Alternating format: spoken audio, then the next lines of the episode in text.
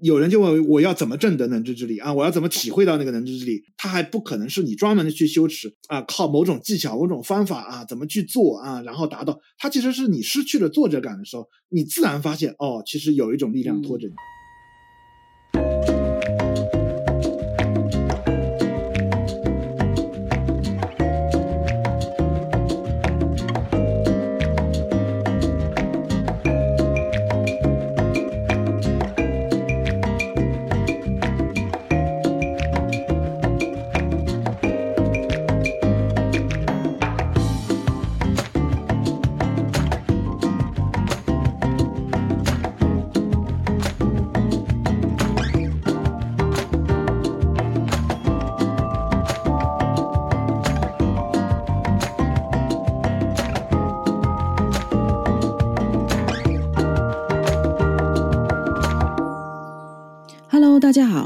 来到自由速度，我是刘翠伦。大家好，我是钟七条，我是顾相。是不是学不二论啊？这么深奥的教导，都是要有某样程度啊，或是某种根气才能学呢？像是很努的人是不是学不来？或者是说啊，像我也会听到有读者跟我说，哦，怎么看都看不懂，每一个字都懂，可是连在一起都不知道在说什么。那所以是不是说，我们必须要什么样的条件能够学习博尔论？钟七条好像对此也有一些看法。我们私私下聊天的时候，我太悲观了。我对他，其实我想听听你们两个 先不想说悲观的那个看法，嗯、是吧？嗯啊、呃，因为其实博二论这种教导，你在其他教派，他不是说没有这样的教导，嗯、但是在其他教派，它是一种秘密教导。啊、呃，它都是给根据非常成熟的那种。呃，弟子啊、呃，对上师非常忠心的那种弟子，嗯、然后最后有点是相当于要为你说破的那种，说就是你就是那，就是说你就是你即是实相或者是什么，就是这这种教导是吧？就比较或者说你本来就是圆。满的，嗯，嗯然后其实，呃，他有一个这种发坛的过程嘛，你看，呃，他有一个发坛的过程，比如说他为了克服你的自卑，因为我们对身心的认同，这是非常坚固的。啊，对身体的执着啊，啊，对自己念头的执着啊，它是非常坚固的。然后你为什么一直啊辛辛苦苦要修行？其实你肯定是觉得自己达不到你的目标，还没有圆满啊，是有一个距离。然后往往对那些已经修行啊，达到一个顶点了啊，他就说要从有为法跨入到无为法啊这样一个阶段的这种修行人，他才会开演这种教导。什么是有违法的修行呢？有为法就是说，是你还是比较有造作的，你是刻意的一种修持。嗯，你说像行善吗？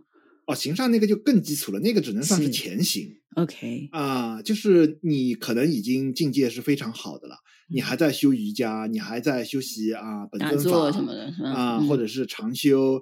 还有很多对，然后你可能已经比较有境界了，嗯。啊，但是呢，你还是比较以个体的那种方式是在修行，就你还是比较刻意的、比较造作的啊，有一个目标啊，然后自己努力要达到那个目标啊，这样去努力。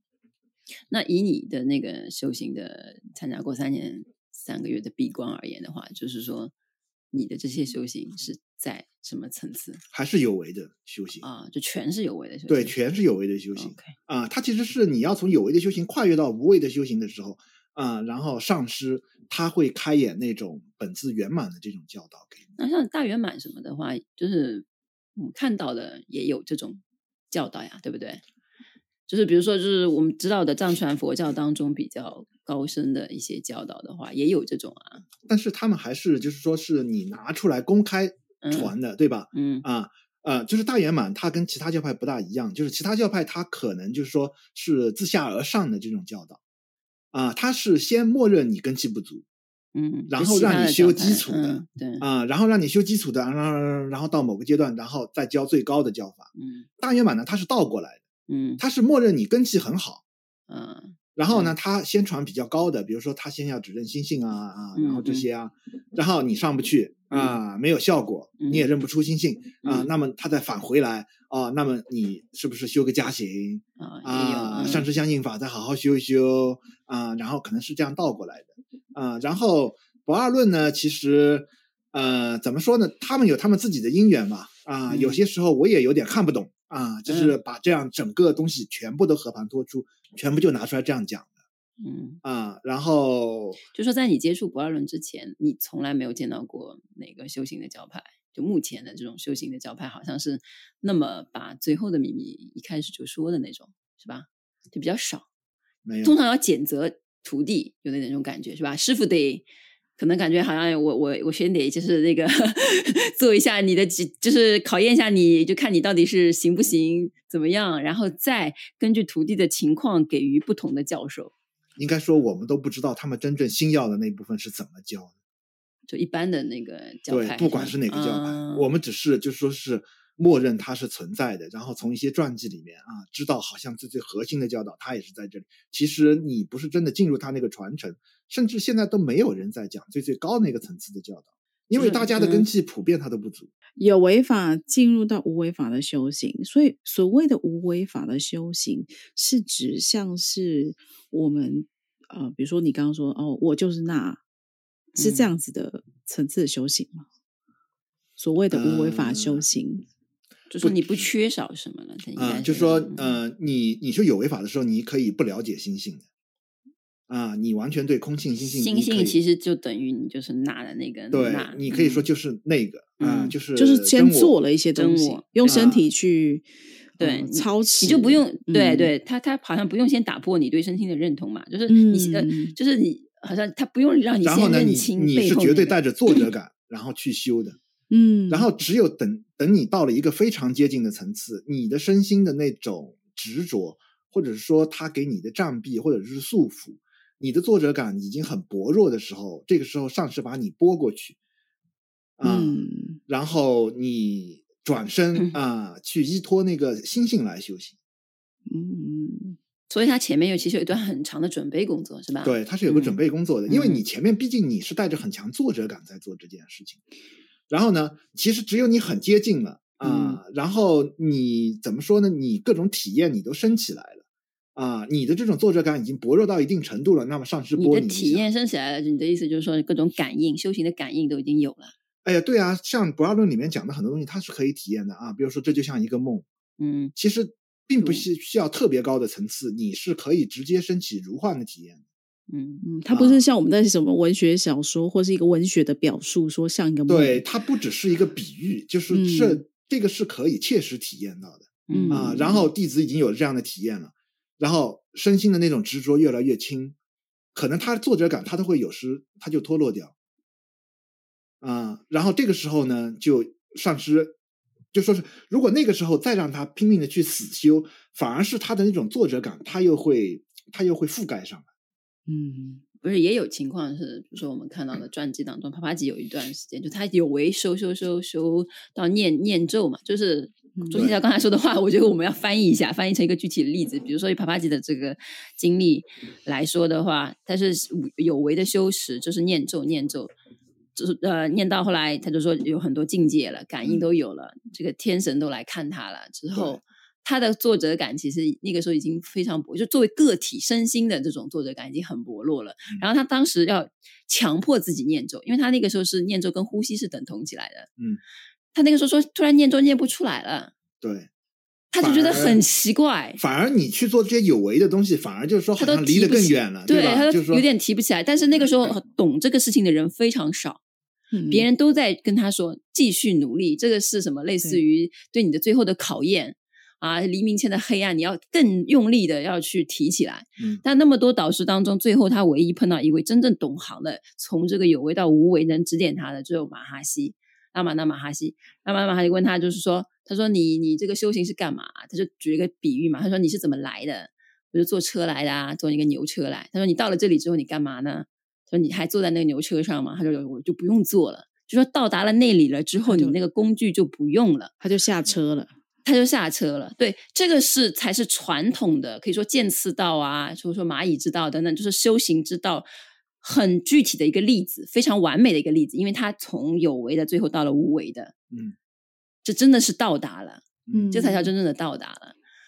对，也就是说，他一直习惯的某种羞耻，比如说他一直吃粥，然后他可以哇一直吃一整天，甚至是好几天，他都可以不用休息。可是他突然有一天，就是怎么样开口，他都讲不出来。那个时候一般人都提不起，他的心念就有点不动了那种。嗯，对，都会有人会很消融了，其实是一种消融的。那当时他可能不知道这是什么状态，所以他就去拜到处拜访。结果当然是就是刚顾相讲的，只有拉玛那马哈西跟他指点了以后，他就说：“你你到了啊，你就是要下车，因为你是叫了这个牛车把你再来这个道场。那嗯，你到了道场以后，你还会一直坐在牛车上面吗？你当然没有，你就下车。我们坐计程车到以后，计程车就开走了，这个牛车也就走了。”所以它只是一个，可以怎么说呢？它就是一个像是工具哦。嗯、这个你持这个咒，他把你带到一个地方，然后这个咒语就回归他应该要去的地方。对，对，但是问题是现在就不二论广传，所以前面那个中心小说的这个弊病就是说，通常。以前的我们了解到的修行的法门，都 是让你先坐前面的。你车你总归要到一个地方嘛，对，你要先上车，先上车嘛，对不对？也不一定，也不一定。不是，你先不要跳，有一些是高立根，但是就像就像大圆满，他也是反过来教，他可能是先假设你是立根，因为我觉得一般人哦，或者是我们一般读者或听众，甚至是我们所接触到的呃佛教，大多数都是对，大部分都是说哦，你要先从上车，嗯哎，对，先上车，你你要读读经啊。啊哦，你要做什么？做什么？做什么？都是有违法的这个部分，我觉得也、嗯、也是说比较好切入吧。嗯，是吗？就对一般人而言，嗯、是做点什么？因为我们他常常想做什么，要求太高了。你说的是一开始大圆满是接极其立根，那那个我跟你说，密勒日巴都没有经过大圆满的验证，密勒日巴刚开始日巴修不了，都算是不算立根的。我的天，那你大家扪心自问这个。哎，所以这个就是一个巨大的 gap 就在这里，一个巨大的差距就在这里。嗯呃，问题就是说，呃，很多人他学了不二论这种教导，比如说我们。刚刚接触的时候也觉得哇，好殊胜呐啊！这种这种教导好像就是说它像普雨一样呃下下来。嗯、现在就是传播的这么广啊，知道的人其实也蛮多的啊。其实我给大家呃举一个例子啊，在大圆满里面啊啊，他一直有这样一种教导方法啊，嗯、就是对两种根器的人，他实施不一样的教教导啊。比较利的根器，极其利的根器呢，他是尽量不给你说破。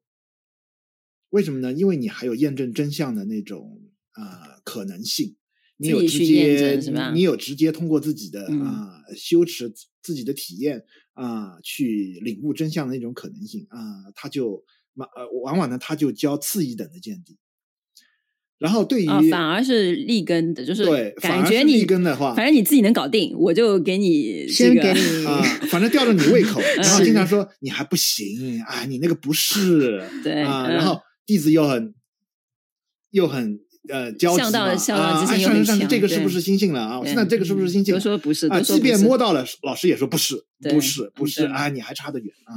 然后这样，这个是对比较利的根，呃，比较利的根气是一般有点瞒，呃，比较比较瞒着他的，瞒着他，反而就是说是对稍微差一点的根气的。啊，会说的比较破一点，那个就是了，你就信就可以了啊。其实是因为他信心不足，啊、就是力就差一点根器的人，其实他信心不足，反而是要鼓励他有信心。对，根器比较高的呢，经常打压一点；然后根器比较差的呢，经常发点糖啊。其实你本来就是圆满，反而是后面这种更像我们现在这种情况，对对，是不是？对，呼应到你刚刚讲，就是说他要去把。打破你的自卑，或是把你从那个觉得啊，我真的不行，我不会了，我这辈子不会开悟了、嗯、啊，怎么可能？什么立地成佛跟我无关哈？想要把这个把这些我们内建的这些自卑，觉得自己就是罪人，不可能，把它从拉出来。嗯嗯嗯，他总是给他一个反方向的一个对峙的一个办法，嗯、是吧？但是听起来是流动的耶，他好像不是就是一个。我说的流动的意思，好像是说，它不是一个，就是说，哦，你就是死板的，是一个像教科书一样，你可以普传那个东西。其实也是针对不同的弟子，嗯嗯，很多东西它是关起门来说的，嗯啊、呃，你比如说，你很多这种啊、呃，就是开诚布公的跟你说，有些肺腑之言跟你说了，其实流传出去呢，那更根气更差的人听到了怎么办呢？啊、呃，反而会啊、呃，你比如说古代禅宗他讲狂禅。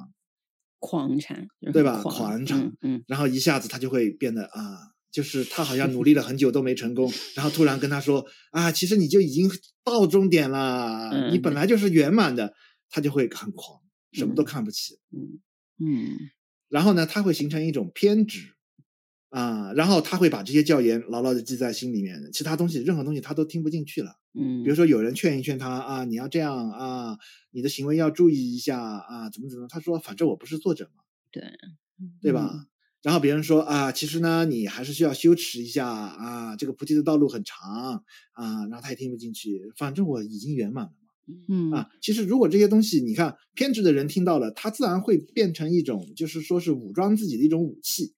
借口很多，对借口，他其实反而就是说是把你的自我更精炼了，嗯啊，然后甚至是臣服这样的话啊，其实我们并没有真正就是说是做到臣服。如果你真的臣服的话，你其实愿意聆听任何人对你的建议。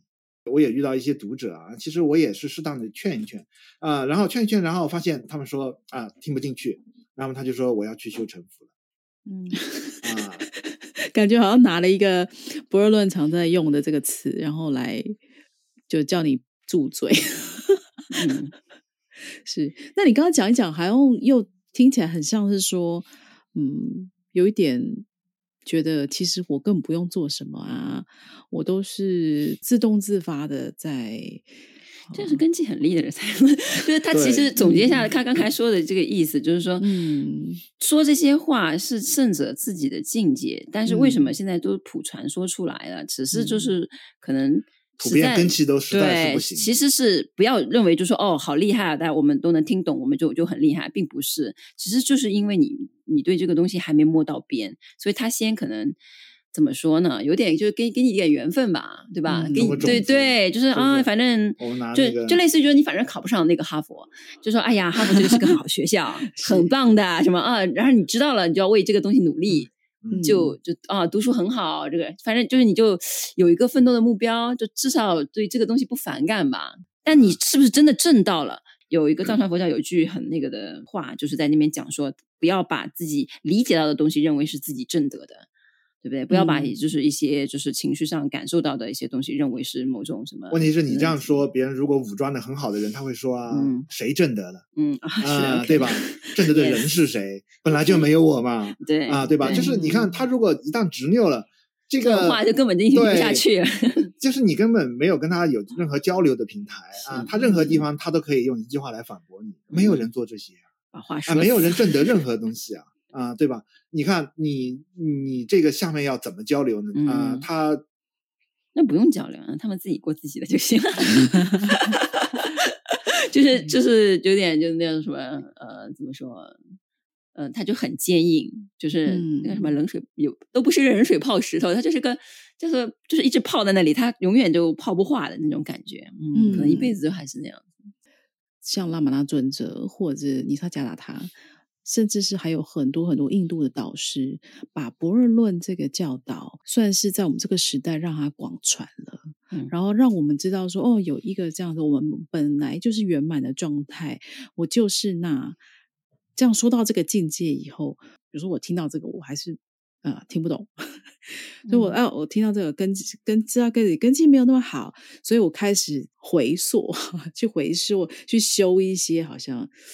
其实自己还去不足的地方，对对对对对对，嗯、就是因为我们都还没正德嘛，所以就开始看回去检查，看自己哪里有不足，哪里做不好等等的，类似像这样子补足一些自己修行上面那些错过的东西。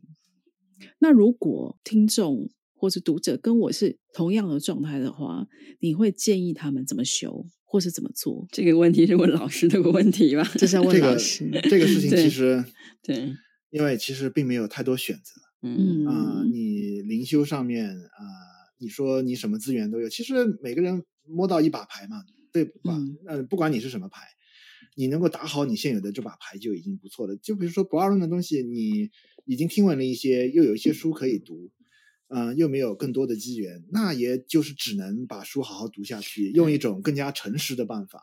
啊、呃，带着一点验证的角度，带着一种啊、呃、一种就说是不肯轻易罢休啊、呃，书上讲的东西我是不是真的可以验证啊、呃？这样的一种精神啊、呃，其实啊、呃、来读书已经很不错了啊、呃。其实啊、呃、不可能奢求太多的啊、呃。其实你刚才说的具体要怎么做，这种其实是完全是给那些啊、呃、生生世世你有更好的因缘的一些，你有上师的指导，嗯、否则你你你都没有一个老师，他都不知道你的具体情况，你具体是应该。啊、呃，怎么回就是退回去修点家行也好啊、呃，还是你就现在持守这样的见地也好，其实是应该找一个啊、呃、更了解你的人。不是，我刚才突然想到，就是我我们好像认识的读者当中也有出现一个情一个情况，就是他可能原来已经是一个修行的团体里面的了，然后就不知道什么因缘关系，就是读到了博尔论的一些书，当然不是他的团体里面的啦，对吧？嗯，嗯，然后他就拿很很好乐的、好摇的、开心的拿着这些书，比如说拉玛那尊者的话啊、尼萨加纳塔的话啊，去问他自己的老师，嗯，就原来修行团体的老师，大部分的老师好像可能都会说。不会接这个茬儿，嗯，对，因为他其实是不会接这个茬的意思，就是说不会像我，就还好像还哦，我还帮你解释一下尼萨加纳塔是什么意思哦，嗯，拉玛拉玛哈希是什么意思，我还帮助你理解书上那段话是什么意思啊、哦，就是不太出现这种情况，嗯，因为人家老师有教你的东西。嗯，就是你在没有学会人家老师要教你的东西的时候，你自己挑出来想要走上另外一个轨迹。因为拉玛那尊者和尼萨加还有他们自己教人的一套系统啊。嗯，你拿别人的老师的一套系统拿过来去问自己的老师说：“哎，老师，老师你怎么看？”对对，有点像考那个老师。哎，我老师，老师你怎么的？就是有一种有一种就是不成熟的想要寻找共鸣。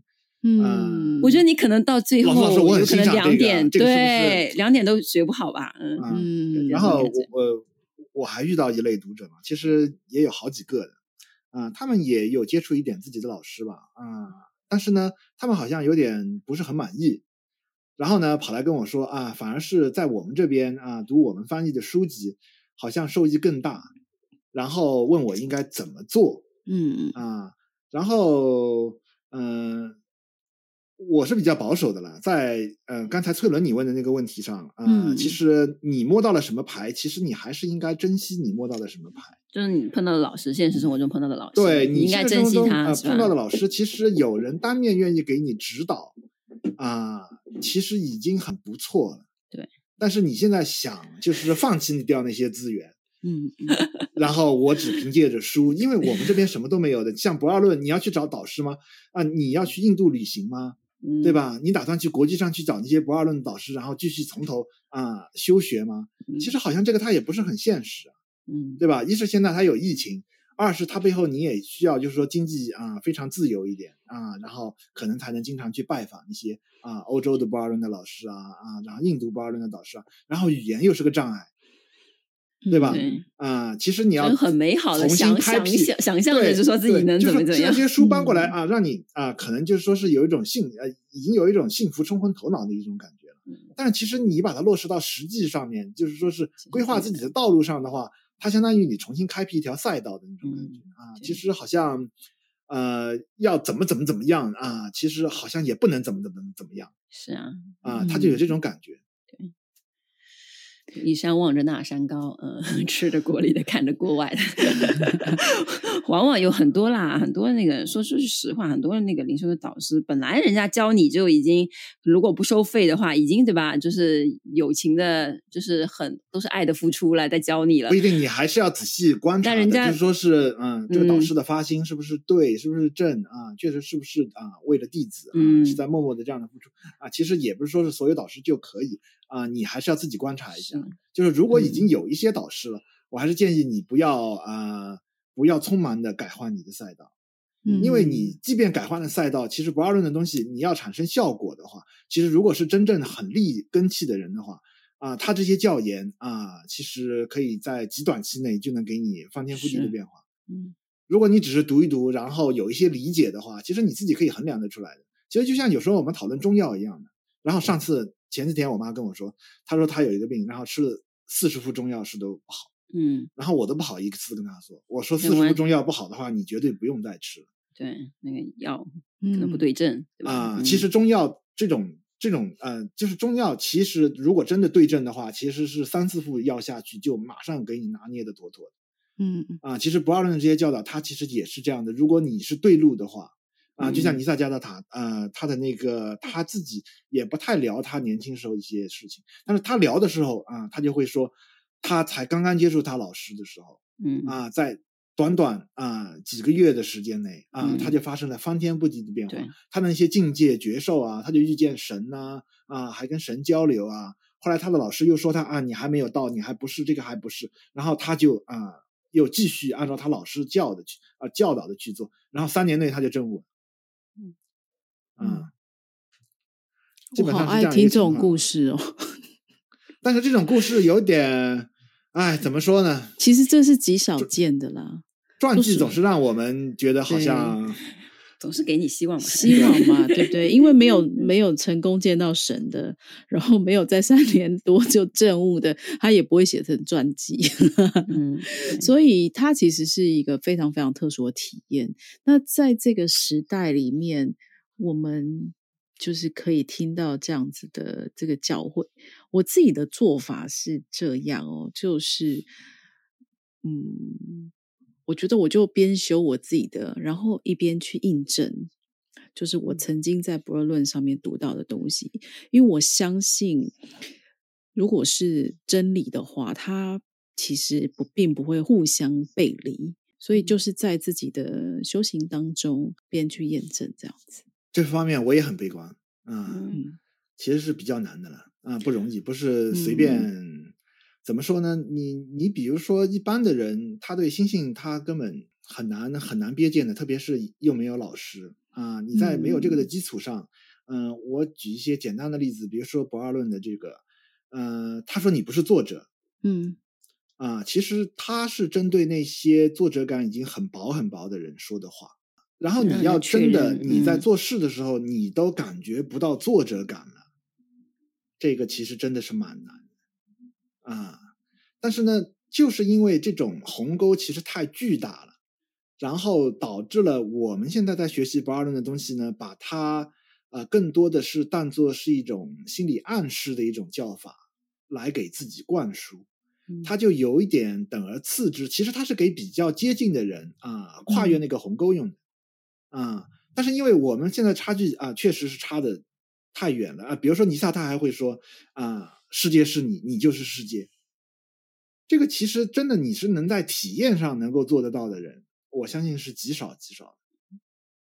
问题是这个鸿沟啊，它摆在这里，然后呢，我们啊，他就自己去发挥了。啊，就是我不是作者啊，我做的一切事情他都不是我做的啊。其实你只能是说，因为他对，因为他这种教导是给头脑已经接近死亡的那种人，嗯啊，自我感已经接近于他要就是消融掉的那种人，然后是来听闻的。哦，原来是这样的，那么他就啊没有必要硬要去努力要把那个作者感再把它给好像。嗯靠修行的那种过程中啊，再把它加强回来啊，他就往那种无为的方向去努力。突然想到一个那个，就是说，现实生活中你是男的，我是女的，对吧？这个这个是个事实，我不用重复，嗯，是不是？我哪有天天我在重复说，哎，故乡是个女的，故乡是我还得记着这事儿，不会。所以他那个那个钟校刚才说的，就是说我不是作者这件事情是一个 fact，它是一个事实。对那种快要真的逼呃，就是已经。到了快要到那里的人，只是那个上司可能说一下，就说哦，对，这就是个事实，他就心就定了。嗯，他以后不会再重复说我不是作者了，他不需要这个默念，对他不用默念了，因为他这就是个事实。所以这个这个这个咒或者说这句这句真言是那样用的，就在那个时候说一下就好了嘛，对不对？他不是用来催眠自己的，对他不是用来催眠这个，对对对但现在的情况呢，就是一直是，其实你不认为自己是个女的或者男的，你天天在里面说，哎呦，我是女的，我是女的，我不是男的，我不是男的，但你还是就说，如果是事实的话，就不用一直的说。像拉玛那马哈希，他就没有经常让你重复这句话嘛，就每个人有不同的方式嘛，嗯，对不对？拉玛那的尊者的意思就是说，你先不要说什么我不是作者，你你先找到这个我是谁，对不对？他是用那种参话头的那种方式来找的，嗯、那这个就是没有答案嘛，嗯，他先不给你答案嘛，就是你先去就是反观自己，反观自己嘛，这也是一种方法。所以你说说不二论是一定是说要说我不是作者嘛，也不一定啊，对不对？也有别的那种方法嘛。那很多人有会说，就是说什么，比如说参问我是谁，这个觉得可能弊端比较少一点，因为他没有个结论嘛，嗯，对吧？嗯，大家对圣者的教研确实是识货的，嗯，然后呢，就用尽自己的各种办法，嗯，想要鲤鱼跃龙门，嗯，但是呢，你在这个鲤鱼跃龙门的过程中呢，因为确实也达不了标。然后很多很多圣者的教研，他就被啊、呃、就是各各种程度的矮化和扭曲。啊，甚至是仅仅作为一种啊，就是催眠催眠、自我安慰的一些药剂，嗯、但是它确实，它也它也有这样的目的嘛。嗯啊，因为我们相信自己是身心，确实也是靠我们自己不断的重复啊，不断的想啊，这件事情是我做的啊。你在生活的方方面面、嗯、啊，其实你都不断的在认同这个身心，你也是通过自我暗示，你才呃认同这个身心的。现在用一个反的力量啊，你去不认同这个身心啊，你不能说它不是一个修行的方法。啊，它确实也可以这样去做，只是呢，如果你觉得呃，你选的方法选的有不是有效力吧？是是就是说圣者他是体验跟他讲的东西，他是结合的非常好。嗯，但是我们作为一个提醒的办法呢，他其实你明显就证明你的体验跟这句话所讲的东西，它是有差距的。嗯，就你首先要要承认这一点，对吧？嗯、不要最可能最坏的情况就是说，自己明明没有体验到。然后已经拿着结论来作为一个，这是真的可以的。你在行为中是完全感觉不到自己是做事情的那个人，嗯、甚至你都找不找都找不到自己。嗯啊，这些都是完全可以体会到的。大家要相信圣者，他在这方面他的那个自证境界，他确实是货真价实的。嗯嗯，那个帕帕吉的传记当中，他也有他的弟子都有这样的汇报的体验。嗯。然后他的师傅就会在旁边，帕帕吉就会他们说：“你看他，就比如说有一次，他们但他的弟子大大多数是那个通过修上师瑜伽，就是通过修就是前爱达到这种就头往头脑就是死亡的这个回，可以说是暂时或者压伏不动啊什么的。比如说他有有一次，他带着一个新的弟子，然后一个老的弟子开车这样子，然后帕帕吉就就是跟那个新的弟子说：“他说你问问看那个开车的那个人，问他谁在开车。”嗯，然后那个那个新弟子就是说，哦，这个还是好像，类似还要这个还要问嘛，他就去问，他说，哎，那个谁谁谁师兄师兄，谁在开车？那个师兄说，奇怪哎，我真的不知道是谁在开车哎，就是他在他座下有很多人有这种，就是说彻底的是真的震到了，他不是坐着，因为他他找来找来，他说，哎，真的不是自己，就是他也搞不懂，就是然后。最后，他们通常是会说：“哦，是上司的力量或者是什么在背后驱动。嗯”他说：“我这个肉体也真的很 很好奇怪啊！”他说：“他说我好像就像一个活死尸一样的在这边，嗯、但是这个车就在这边开，这样子。”嗯嗯、呃，正好也有也有一些读者他来问过我啊、嗯，他说：“明觉跟能知之力有什么区别？”啊，比如说你刚才讲的那个东西，我们就可以按一个名词嘛。啊，嗯、开车的究竟是谁？我们只是迫不得已按了一个名词，叫做能知之力啊，是这个力量他在开车。嗯、然后也有读者来问我，明觉跟能知之力有什么区别？我能给出的比较中肯的回答就是说是，呃，能知之力你要验证到是比较难的啊，嗯、除非是像刚才这个顾相举的这个例子，就是你在坐下你确实失去了作者感，然后还是要事后了。啊，对对，还是要事后了。你甚至当时都未必有念头，嗯啊，你未必意识到自己在做什么。你还是要事后，哎，我怎么完成了刚才那些事情啊？为什么可以完成？你才会啊，或多或少总结出来。哦，或许有一种力量在照顾着啊，所有的人，对吧？啊，这是你必须在坐下，你才可以啊，就是说悟得或者是窥见那么一点点的一种东西。嗯啊，然后确实它是非常难的。这个明觉呢，它有些东西啊，比如说呃空性的东西，我们讲空性啊、觉性啊，它有些东西或者是明觉啊，它是呃可以让你啊通过禅修，然后能够有所瞥见。所以为什么能知之力这个东西它很难？它不是一个坐上你可以靠禅修能够窥见的一个真相。嗯，它的要求就更，它又更高了。就是你可能对空性有些体会啊，你有明觉啊，你可以升起这种如幻的体验啊啊，这个他都没有问题。但是有人就问我要怎么证得能知之力啊？我要怎么体会到那个能知之力啊？其实它就比较难，它还不可能是你专门的去修持啊，靠某种技巧、某种方法啊，怎么去做啊，然后达到。它其实是你失去了作者感的时候，你自然发现哦，其实有一种力量拖着你。嗯、所以说，就是这些不二论的导师说的这些东西的话。他们就是没有掩盖的，没有说哦，你一定要完成了一二三四五什么的，你才能够来听我的课，然后我我给你讲这些东西，对不对？嗯、就他们是比较敞开的，可能都你这你可能在那个书上面都能看到他们教授这些东西的这个例子也好，或者是他直接的开示也好，都有。嗯，但是你也要会看。其实，比如说刚才帕帕吉，嗯。嗯，就是指点他弟子的那个，对对，那个其实也还好，是帕帕吉坐在旁边了，嗯，否则弟子可能就忽略过去了。他也知道你的状态，对，他也很知道你当时处的那个状态，你的心的状态啊，你各方面啊，就是啊、嗯，其实帕帕吉大家看很懂的，对，嗯、你你看帕帕吉的其他的一些故事里面啊，帕帕吉其实他眼睛他都看，他都看得到的。嗯，所以说你就 如果说是帕帕姐还在世的呢，对吧？你还可以去 参访参访，了解了解这样子，嗯，嗯对对，嗯，所以别人也是很忠心的弟子了。你只是去听一堂课，嗯、这个不会有这样的机会的。你看他也是跟他很多年的弟子都一起坐在车上，嗯、对吧？关键时候啊，提提。那也有一些也不是。那我再说一个例子好了，就是说到参访国际间的参访，想讲一个 MUJI 的例子好了。嗯，这可能更有跟现代人可能类似，大家比就是对比一下自己 到底根器是在哪里这样子。说 MUJI 这个人，就 M O O J I 这个人，他好像是一九五几年生人嘛，然后是个牙买加的人，然后他爸爸还是中国人来的。嗯。然后中国人娶了一个牙买加那边当地的黑人，所以他身上有那个中国血液，然后完全是没有从事过任何灵修啊什么什么的。然后后来是他爸妈离婚还是干嘛？然后他妈妈就是在英国要把他带过去，所以他第一次就到英国去，然后就误入了一个当地的那个教堂嘛，可能妈妈信那个什么基督教的。然后是因为当地的那个教堂里面那个组织活动的有一个人，他说他那个人身上有很很强烈的那个爱的力量，然后是他就拥抱就做一个什么祷告还是干嘛的时候，他突然就开始圣灵降 降临了还是怎么样，反正就是他的那个体验就开始出现了，就是也是莫名其妙的一个事情。然后他当时也是就是修这种前爱啊什么的嘛，对不对？看拉玛那尊者的书也有看，看不懂，不不相应，就觉得太干了。没意思，然后他是喜欢那个更有前爱的味道的那个 Rama Krishna，罗摩克里希那，就是变喜尊者的师傅，嗯、他是也是修前爱的，嗯、就是修这个家呃家里呃女神的那个相应的，他觉得这个比较对位，就是都是修前爱的。然后呢，他他那个时候工作也辞了，就是已经入道入入的，就是对世间的一些东西已经没有任何的眷恋了。什么工作嘛也辞了，天天泡在他姐姐家里面，就是一个啃啃姐族，就是那种。然后就只是想说，我我我这个我身上发生的到底是什么？他也不是很清楚。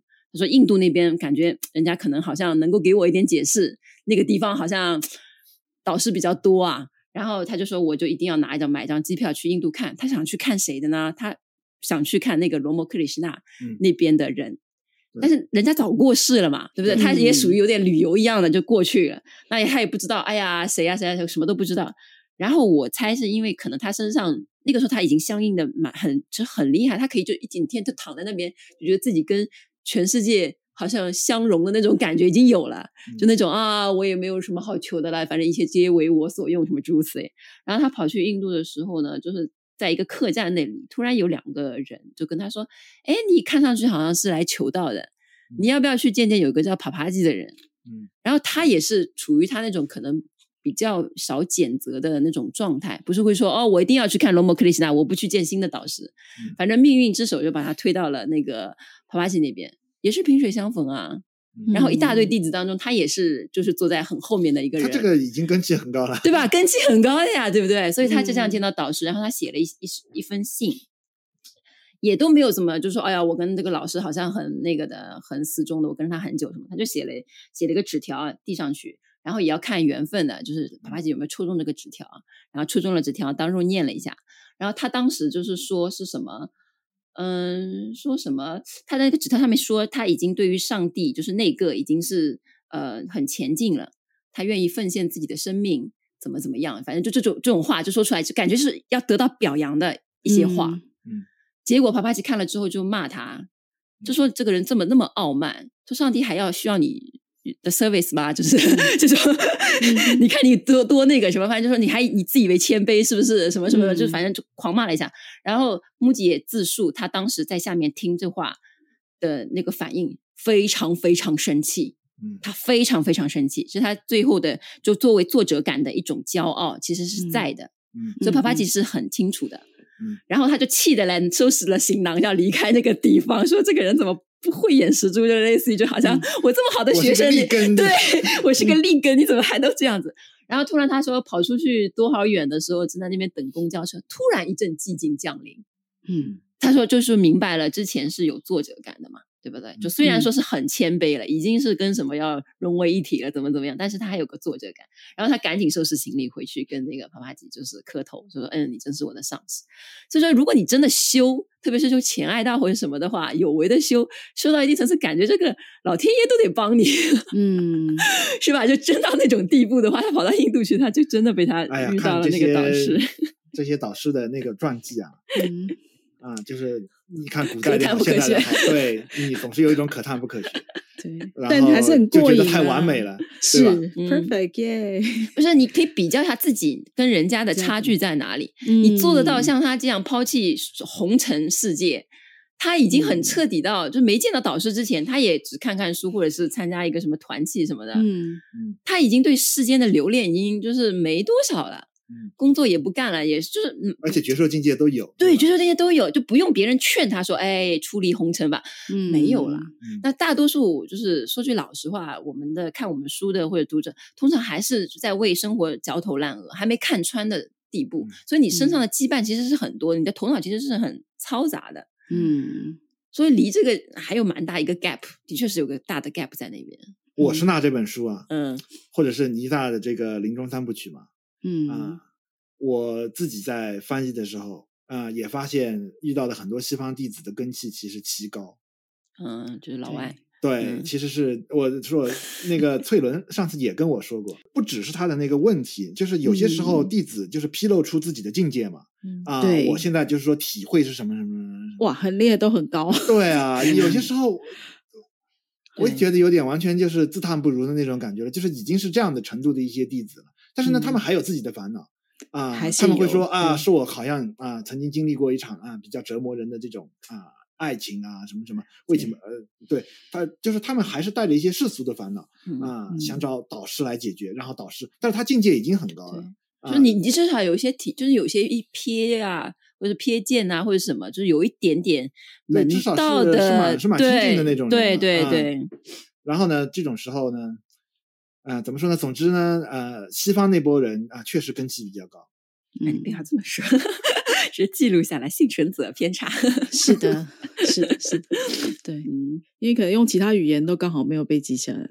嗯，对，对，对，因为其实当地人，嗯，是，而且当时其实很多呃那些外国人要能听得懂当地的语言，其实也是要需要很多当地的。已经有一个程度的人来做，而且中介。对我的另外一个这个看法就是说，千里迢迢那个时候那些老外也不是都有钱啊，他能够千里迢迢跑到印度去，首先已经门槛删掉了很多不诚心的，嗯、对吧？他首先就是跑这么远，豁出去，对，跑这么远，他已经就是说那群人身上有一种求道的精神，对，求道精神已经蛮浓了，嗯，是是是。没错，所以很多山上 就是很多什么要建在很很难走的、很难到达的山上面，是不是？就是用这个物理的来用挑选，是用物理的方法来挑选一些地检检择一下，对不对？禅宗嘛，禅宗有一个导师，每次有人来参访他，他拿盆冷水啊，冬天啊，直接一盆冷水往别人身上就泼过去，嗯，然后走掉的人就不管了，嗯啊，然后。愿意留下来的人，那么可以是是可以，就是大家一起啊，对，论论道，嗯嗯嗯，所以这其实真的很看缘分诶。以前的修行呃的导师当中会说，就是说不合时机的给予某种教授，不要把这种教授喂给，就不要把珍珠喂给猪吃，就是那种就不要把就是很值得得的宝贝交给不值得的那种人。嗯，对，人家也是，就是囫囵吞枣，就是他们可能也不懂得怎么样合理的去理解这个事情。黑天和那个就是那个 Krishna 是吧？克里希那啊，和那个莲师其实都讲过类似的话，嗯、就是说这种秘密教授啊、呃，如果拿给根基不够的人，嗯，其实反而是一种毒药一样的东西。嗯，对，对，对。但是为什么博尔顿现在大家就是珍珠满地乱撒了呢？嗯啊，这个我也不知道背后的原因，也不知道，大家也已经感也感觉到，就是有点太洒洒的很很那个了，是吧？对，但我们也不知道我们其中的因缘是什么。对，反正印度人我们还在这边勇者，是的，对，我们还在这边搞 podcast，让更多人知道。嗯，好，欢迎大家加入我们把珍珠乱撒的行列。好了，但是也要留几颗自己，不 要啥都弄没了，是吧？是好好磨成粉，对对，好好磨成粉。对，里面有很多那个微量元素，元素，身心健康都必须。好啊，那我们就下次有机会再跟读者多聊聊这些题目。希望大家觉得 还算有趣吧？对，不知道是不是聊得太深了，也欢迎是不是大家提供一些反馈意见？对啊，对啊，好，OK，那就下次见，好，下次见，好，拜拜。